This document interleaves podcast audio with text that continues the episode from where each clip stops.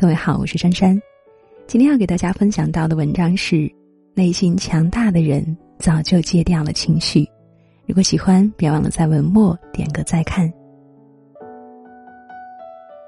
塞缪尔说：“世界就像一面镜子，皱眉视之，他也皱眉看你；笑着对他，他也笑着看你。你用什么情绪去面对生活？”生活就会以什么样的情绪回报你？好的情绪让人积极向上，不好的情绪让人意志消沉。内心强大的人早就戒掉了不好的情绪。谁都有不如意的时候，可能是工作不得志，可能是感情不顺利，可能是身体不健康，这些问题都会困扰和影响我们，坏情绪由此而来。面对这些情绪，有的人选择自我消化，积极面对；有的人却选择宣泄出去，伤及他人。相信大家都看过这样一个小故事：有一个小男孩总是控制不住自己的情绪，稍不如意就乱发脾气。为此，他很苦恼，于是向他的父亲寻求帮助。父亲给了他一大包钉子，对他说：“以后你想发脾气的时候。”就把钉子钉在栅栏上。第一天，小男孩在栅栏上钉了三十七颗钉子。后面几天里，小男孩每当遇到不高兴的事情时，就尝试着让自己尽量不发脾气。几周下来，小男孩渐渐的学会了控制自己的情绪，栅栏上的钉子数量也越来越少，也发现去控制自己的情绪比钉钉子更容易。终于有一次，小男孩整整一天都没有钉钉子。他把这件事情告诉父亲，见证自己的转变。父亲对他说：“以后你能坚持一天都不发脾气，就从上面拔出一颗钉子出来。”最后，钉在栅栏上的钉子全部被拔掉了。小男孩也懂得控制自己的脾气，遇到事情不再急躁。人沉浸于坏情绪时，就会失去理智。失去对事情正确的判断。当人的情绪一激动，就会把怒气迁怒给别人，明明知道对方并没有做错，也肆意的宣泄。事后又会意识到自己没有顾及他人的感受，只图一时的口舌之快，伤害别人，断送了友情，葬送了亲情。稳定的情绪是所有关系的保质剂，控制情绪。不让情绪成为伤人的利器，才能赢得友情。就像一句话说的：“掌控了情绪，也就掌控了行为；掌控了行为，也就掌控了人生。”王阳明说：“心狭为祸之根，心旷为福之门。”对于苦闷、怨恨等情绪，要顺其自然，看淡一点，心胸会更宽广。人们常说气大伤身，这并不是没有依据的。人真的遇到一些烦心事时，情绪一激动，生理就会出现变化。每一次生气都会对身体造成不可逆转的损伤。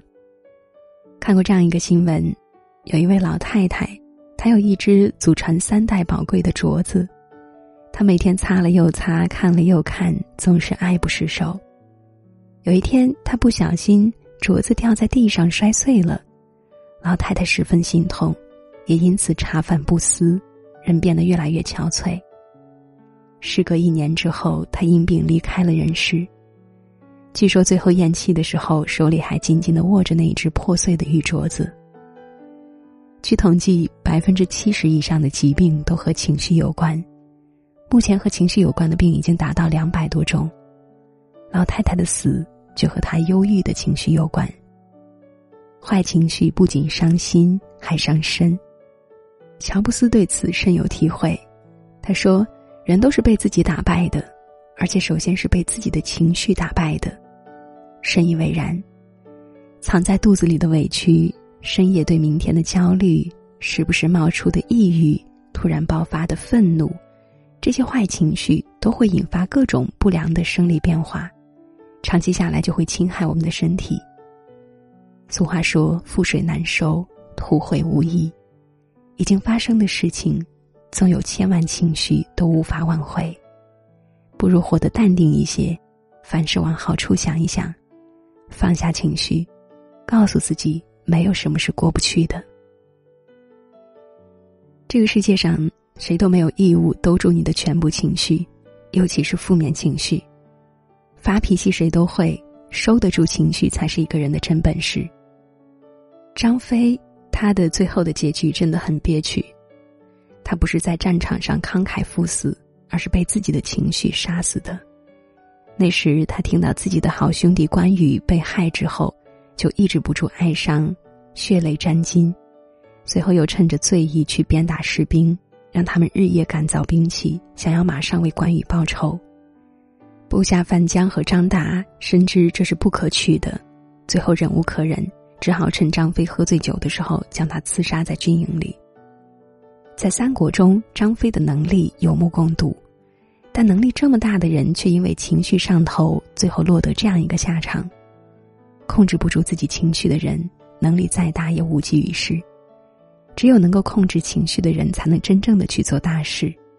就像孔子面对坏情绪，选择恕字代之，恕己恕人；鲤鱼面对坏情绪，选择写字看书；郑板桥面对坏情绪，选择提笔画竹。他们最后都有所成就。我们虽然没有办法去改变已经发生的事情，但我们可以掌控情绪的起起伏伏。与其沉迷在坏情绪中，不如行动起来，做点开心事。面对无尽的纠缠，不妨一笑了之；遭遇种种磨难，不妨勇敢面对。